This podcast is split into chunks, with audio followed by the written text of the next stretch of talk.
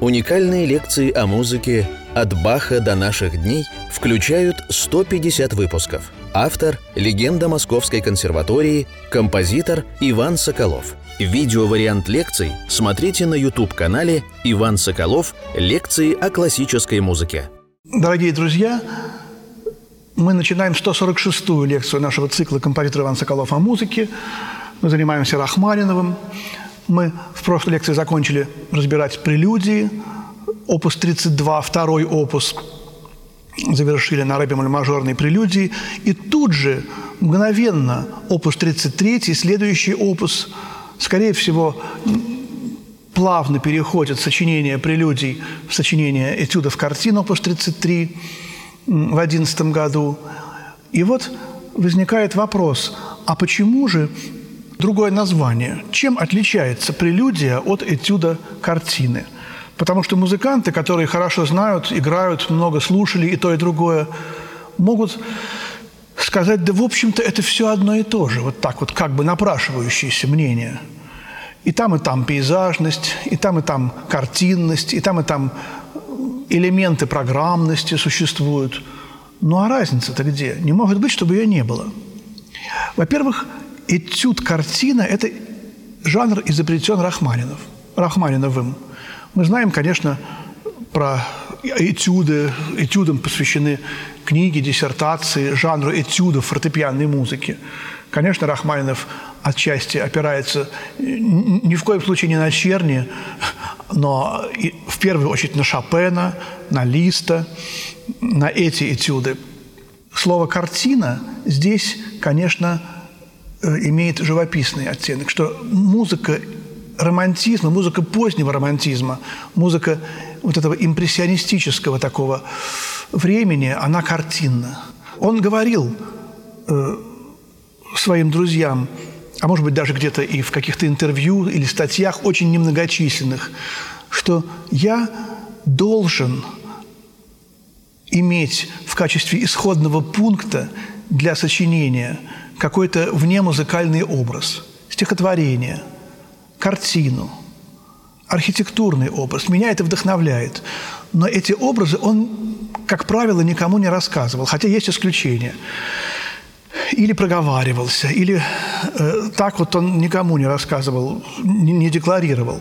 И правильно делал, потому что ведь э, с одной стороны, исполнитель должен знать эту кухню композиторскую, а с другой стороны, она ограничивает. Гораздо лучше, если исполнитель, музыковед, слушатель просто э, фантазирует и просто отдается во власть этих чарующих звуков музыки и говорит, мне совершенно все равно, красная шапочка это или э, ярмарка, или колокольный звон, это или шум моря. Я чувствую что-то, я слышу. Как Чайковский сказал, музыка должна выражать звуками то, что не могут выразить слова. И мы очень часто со студентами э, на первых лекциях по теории музыкального содержания э, говорим на тему, а зачем тогда вообще вот эти, эти лекции, зачем этот предмет, зачем он нужен? Давайте слушать музыку. Но это попытка найти в этом бездонном море какие-то ориентиры. Вот я, например, помню, приходил в Эрмитаж – мой папа, искусствовед Глеб Иванович Соколов, проводил зимние каникулы э, в Эрмитаже, в залах античного искусства, сидя с, от, с открытия до закрытия. А я бродил по античным залам, потом поднимался на второй этаж э, Возрождения и голландцы, фламандцы, потом шел на третий этаж, импрессионизм и так далее. И я чувствовал себя в 17 лет ну вот как будто меня бросили, так сказать, в море и, и сказали «плыви». Я очень плохо понимал все это, но я брал тетрадку и свои мысли, свои чувства записывал. Мне было интересно, что возникает у меня э, в общении с этой картиной, в общении с этим художником, с этим цветом. Э, и даже иногда было важно, кто смотрит рядом со мной на эту картину, как она освещена, какая погода за окном. Насколько было бы интереснее, если бы я прочел хотя бы несколько книг о живописи, хотя бы э, что-нибудь. Вот, я сейчас это понимаю. Это просто было бы интересно. И вот так же точно с Рахманиновым.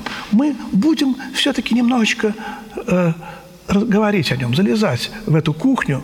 И вот это слово «картина», оно именно подразумевает наличие этой кухни. И в прошлой лекции или в позапрошлой я говорил о том, как Респиги, э, с которым, видимо, Рахманинов был еще знаком по, по России, Респиги был в России в 903 пятом, шестом, седьмом годах примерно. И знал, конечно же, и Рахманинова, и, наверное, скорее всего, знал, что Рахманинов вот сочиняет, имея в виду некую картину. И он написал это письмо в 30 году. «Раскройте замысел программный ваших этюдов картин». И назвал пять этюдов картин, которые он хочет инструментовать. Если бы он не знала о существовании этих программных замыслов, он не писал бы ему «раскройте». Рахманинов просто раскрывает в этом письме. Один из этих этюдов картин, которые Респиги хотел инструментовать и инструментовал, это опус 33, номер 4, «Ярмарка», как назвал его Рахманинов. И поэтому за ним закрепилось это название «Ярмарка». А четыре этюда из 39-го опуса мы об этом опусе поговорим в свое время, чуть позже, после 33-го. 33-й опус Рахманинов написал э, в 11 году, и сначала там было 8 э, этюдов картин, два из них он почему-то положил в свой письменный стол, не, не опубликовал. Это э, до минорный, который заканчивается в до мажоре, и ре минорный. Прекрасный, но его сейчас играют уже, так сказать, найдя в рукописях Рахманинова, но сам Рахманинов почему-то его не публиковал. Никто не знает почему. Для меня это загадка, может быть, кто-то и объяснит.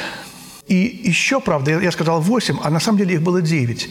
И еще была «Красная шапочка». И тут картина, которая из 33-го опуса перешла в 39-й. Эта «Красная шапочка», она начиналась с дрожащей темы шапочки. Вот, а э, уже в 1939-м опусе Рахманинов начинает этот, эту картину, опус 39, номер 6, «Красная шапочка», с угрожающей темы лязгающих зубов волк, волка.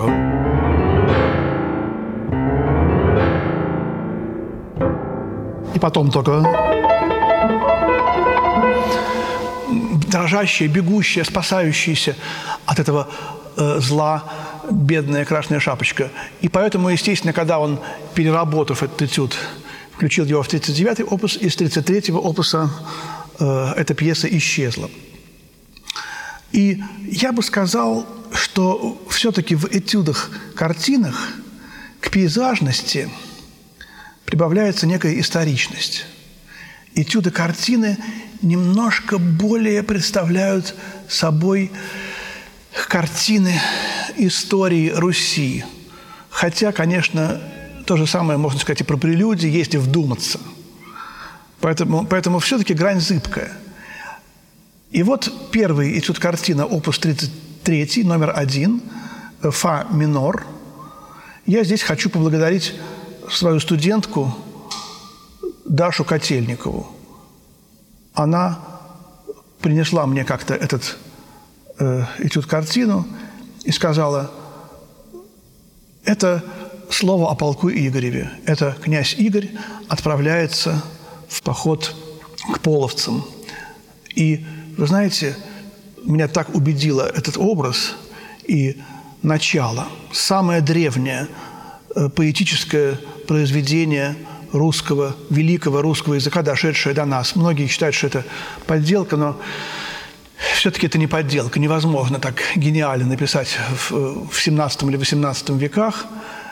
И да даже если это подделка, вот, все равно это настолько гениально, что э, мы знаем, что и Бородин написал оперу на это произведение. Очень много Леденев написал кантату – Роман Семенович, много других сочинений прекрасных на вдохновленных этим произведением, оно много раз многими поэтами переложено с древнеславянского на современный русский язык, и Майков, и Лихачев, и Заболоцкий, и многие другие.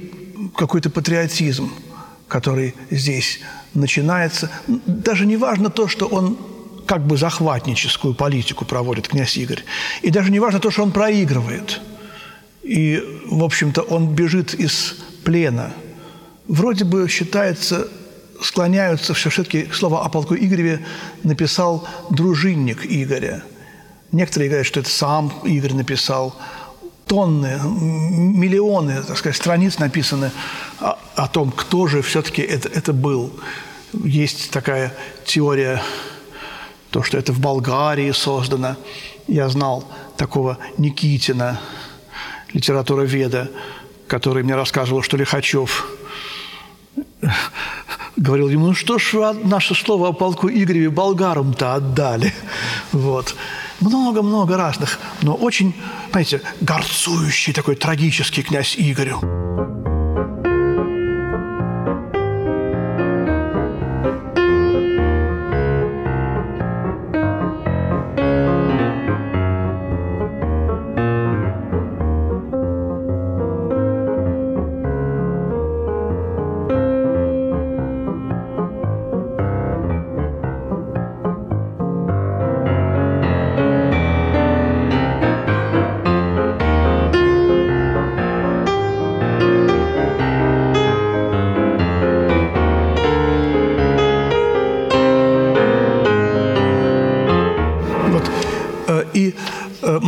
Конечно, опять. Рахманинов очень любил марши. При том, что он был абсолютный э, вроде бы интроверт, хотя он очень любил машину, катера, какие-то приборы механические, покупал трактора для своих крестьян. Он был замкнут. Обожал дирижировать, обожал фортепианные концерты, гораздо больше, чем сольные концерты с оркестром. Но любил марши. Как Чайковский терпеть не мог марши – Последнее письмо Чайковского к брату, Модесту. «Модя, напиши мне либретто для оперы. Какое хочешь, только, пожалуйста, чтобы ни одного марша там не было». Вот, и вот опять марш.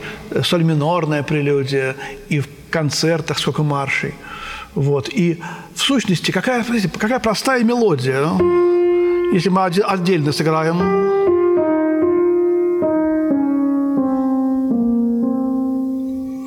Оно напоминает григорианское песнопение. И вот тогда как раз в то время, когда князь Игорь шел на половцев, тогда вот не было таких широких мелодий. Помните, Танеев сказал Рахманову, что это у вас такие невыразительные мелодии? Они из «А кто их?» – сказал Рахманинов. «А кто их знает откуда?» То есть здесь тоже как бы в кавычках из «А кто их?» Как говорил Прокофьев в автобиографии. Мне казалось, что мелодии Рахманинова написаны для певца с небольшим диапазоном голоса. Рах... Прокофьев тоже, как и Танеев, не отличался дипломатичностью, резал с плеча. Вот. И этим-то и прекрасны мелодии Рахманинова. В этом-то его старомодность, консервативность, строгость, возвышенность, чистота, некий архаизм. Понимаете, это все качество – которых в XIX веке ну, поискать. Не только в России. И это уже неоклассицизм, если хотите. Видите, и импрессионизм, и неоклассицизм, все, все тут. А второй образ этого этюда картины. Вот «О, Русь, уже за шеломенем еси, о, русская земля, ты уже за холмом». Вот это вот э, где-то за холмом плачет Ярославна, провожает, молится, осталась она без него. Вот это вот боль какая-то.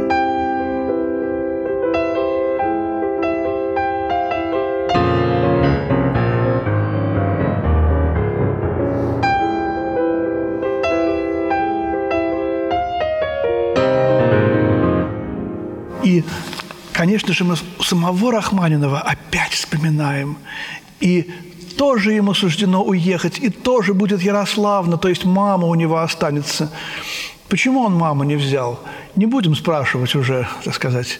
Прокофьев взял маму туда, к себе, на Запад. Но у него были сложные отношения с матерью.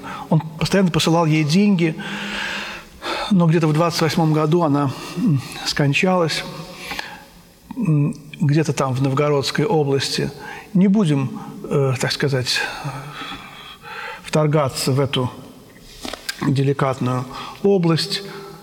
И вот в конце этого этюда картины, конечно, колокола. Такие какие-то, знаете, ну вот какие. Диес Ира, Диес Ира. Какие-то тихие-тихие колокола, которые, как у Рахманинова, колокола, проникающие сквозь птичье пение, да?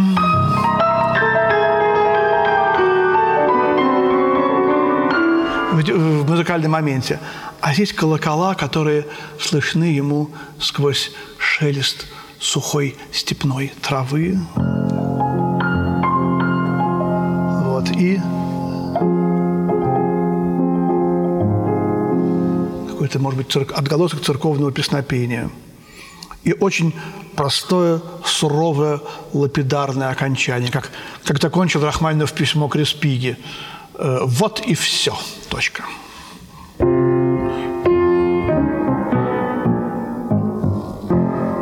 Вот и все. Вот и все. Второе идет картина до мажорный «Березовая роща Левитана». Многие считают, что это образ навеянный вот этой знаменитой картиной. Много у Рахманинова и соль-мажорная прелюдия, которую мы в прошлый раз разбирали, 32-го опуса.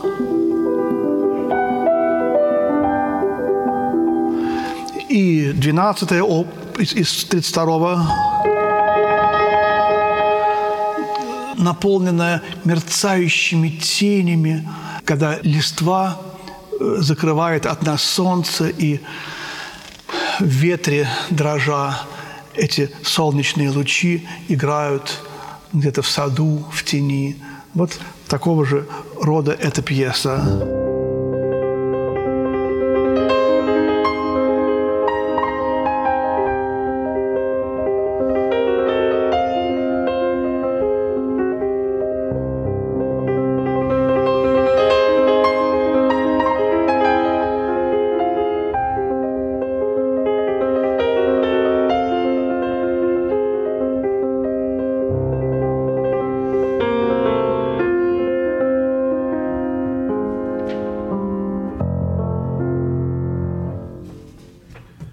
Третий идет картина 33-го опуса «Метель». Есть большой есть малый. Большой минорный в 39-м номер 5, малый в 33-м номер 3. Вот это метель, и, конечно же, тут уже бесы. Тут уже вот этот образ каких-то маленьких злых э, проводников злой силы, который было и у Достоевского. Помните, как Рахманинов читал «Бесы»? В доме Зверева, взял книжку. Ну, что ты читал, Сережа, последнее э, время? Поинтересовался Зверев. Бесы Достоевского. Ну, ладно, он сказал там записки охотника там, или детство, отрочество, юность Толстого. Бесы. Ну-ка расскажи, что ты в бесах понял. И, в общем, Рахманинов пишет, что-то такое я стал пытаться рассказать, но то, что он читал, и то, что он то, что его это заинтересовало. Помните эпиграф-то в, в романе Достоевского «Бесы»? Эпиграф из Пушкина. Эпиграф-то как раз-то из стихотворения Пушкина «Бесы». И вот здесь с этих терций начинаются повисших каких-то э, в этом, как звезды какие-то редкие, из э, бегущих облаков, а потом все это начинает э, завивать, завывать, такие какие-то стоны. Вот помните это? Ре минорная баховская или, или семимоль минорная соната Шопена, финал. Вот отсюда э, генезис идет этого произведения. Острые, колючие, какие-то бьющие прямо в глаза снежинки. И вдруг в конце все прекращается.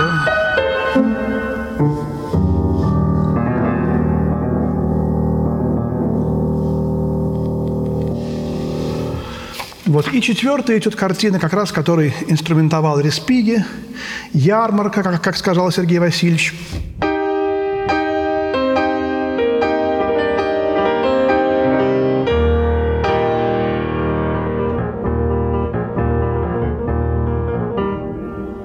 Веселье. Этот этюд картины инструментуется очень часто в консерваториях студентами.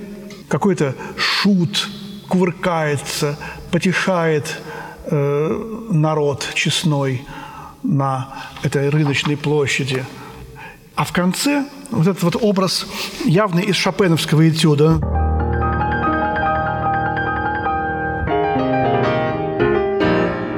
Помните?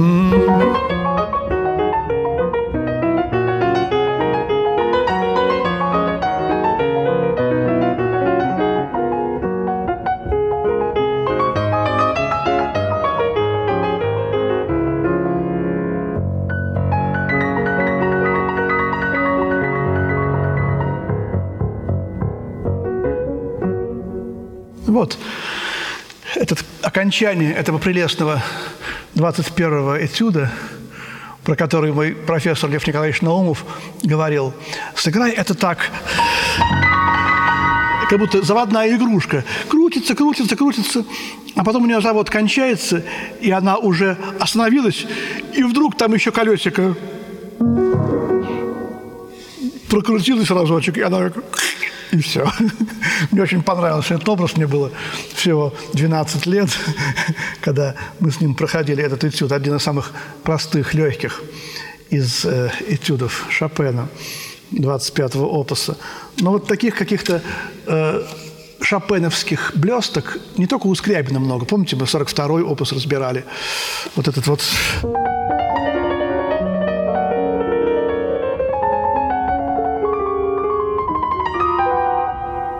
опус 42 номер 3. И я сравнивал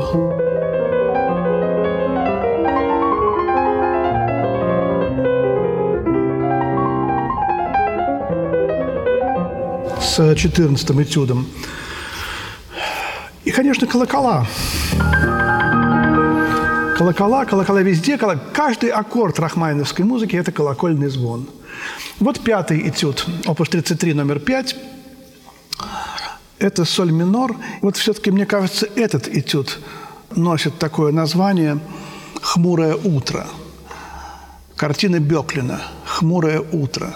Почему я так неопределенно говорю? Потому что э, в книге Риземана, которую он э, записывал со слов Рахманинова, и которую Рахманинов читал, сокращал, там многое правда, не очень хорошо потом все-таки отозвался. И какая-то там есть, ну, немножко непонятная э, ситуация. По письмам видно, что Резыман дорожил этой книгой. Рахманинов вычеркивал там, где Резыман его хвалит. Ну, как бы то ни было, опять не будем вторгаться. В книге невероятно много ценнейшей информации. Все-таки из первых уст. Э, и почему-то там написано «Хмурое утро», ре минор, опус 33. В 33-м опусе э, есть ре минорная, но она не включена Рахманиновым. Это вот, э, в свое сочинение. В то время ее еще никто не знал. И это не «Хмурое утро». Не может быть это хмурым утром. «Хмурое утро» есть ре, ре минорное в 39-м опусе.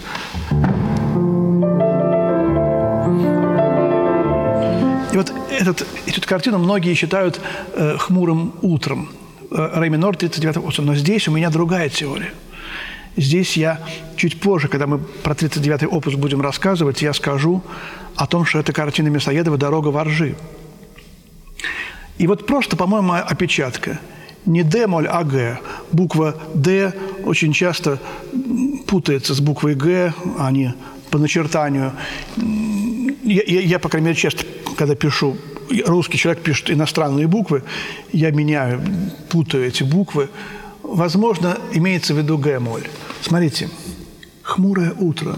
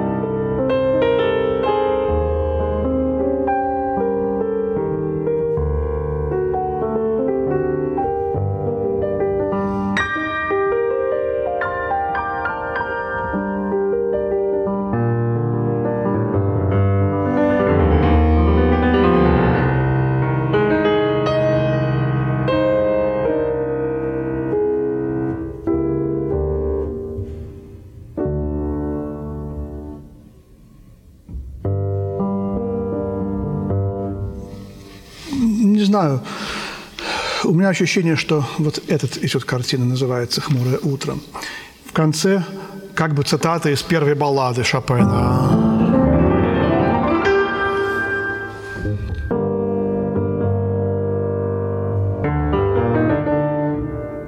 Хочется сыграть коды первой баллады, но э, после этой гаммы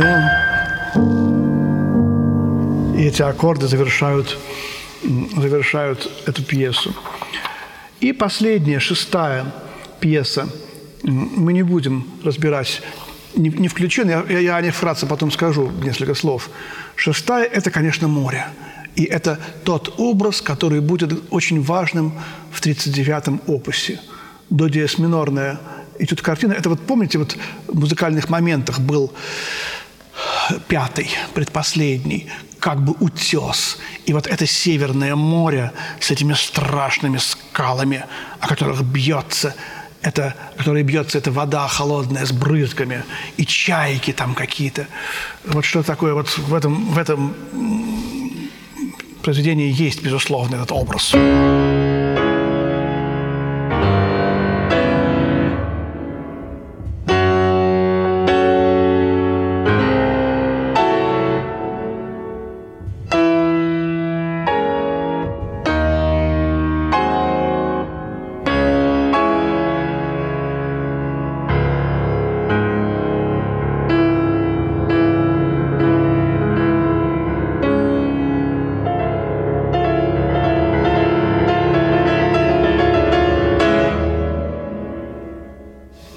Все. Потом пауза страшно длинная и говорящая. И опять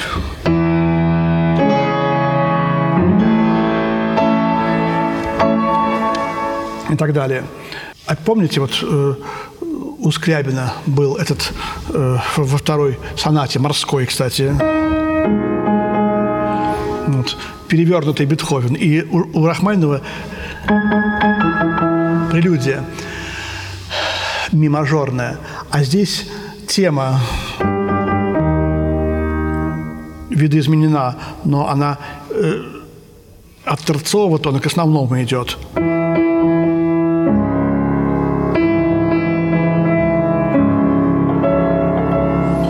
Тоже очень здорово звучит, не, ничуть не хуже, чем у Бетховена.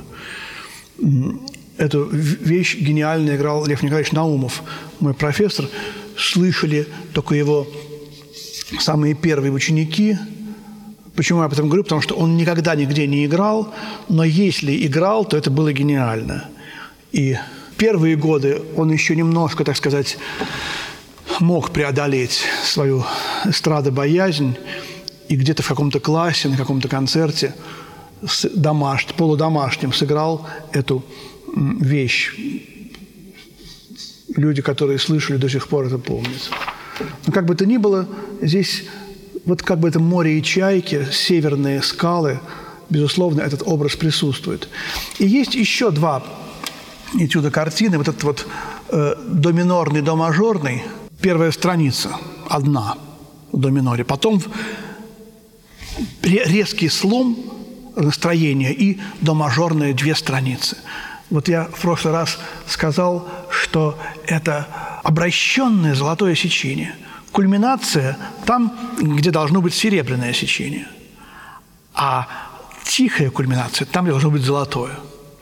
И вот здесь мне пришла в голову мысль, что это музыкальное воплощение старинного древнего иконописного принципа обратной перспективы, конечно же. Мы знаем Флоренского статью потрясающую, примерно вот в это же время написанную. Флоренский всего лишь на 8 лет младше Рахманинова, они жили в одно и то же время. Обратная перспектива. То, что ближе, то э, изображается мельче. То, что дальше, то изображается больше. А не так, как наш глаз видит. Вдали маленькое. И вот это же в музыке, во время. Время становится пространством. Пространство становится временем. Вот этот гениальный этюд картина «До минор, до мажор» 33-го опуса и «Эс-дурная прелюдия» опус 23, номер 5. Вот это два примера из рахманиновской музыки, на эту тему. Вот. И ре минорный, который наполнен колокольным звоном, который наполнен архаичным, древним, дореформенным, допетровским пением, и который очень, я люблю и совершенно не понимаю, почему Рахманинов его не включил в основной комплекс. Таким же строгим критицизмом к своей музыке обладал Шопен. Эти его гениальные вальсы, фантазии экспромт, которые он не включил, они совершенно гениальны и пользуются успехом невероятным до сих пор. Но вот великие художники очень требовательны к себе. Спасибо, друзья. Мы завершили наш рассказ о этюдах-картинах в целом, о 33-м опусе. А вот о 39-м опусе мы будем говорить более подробно. И одной лекции нам уже не хватит. Поэтому до следующей лекции. До свидания. Всего доброго.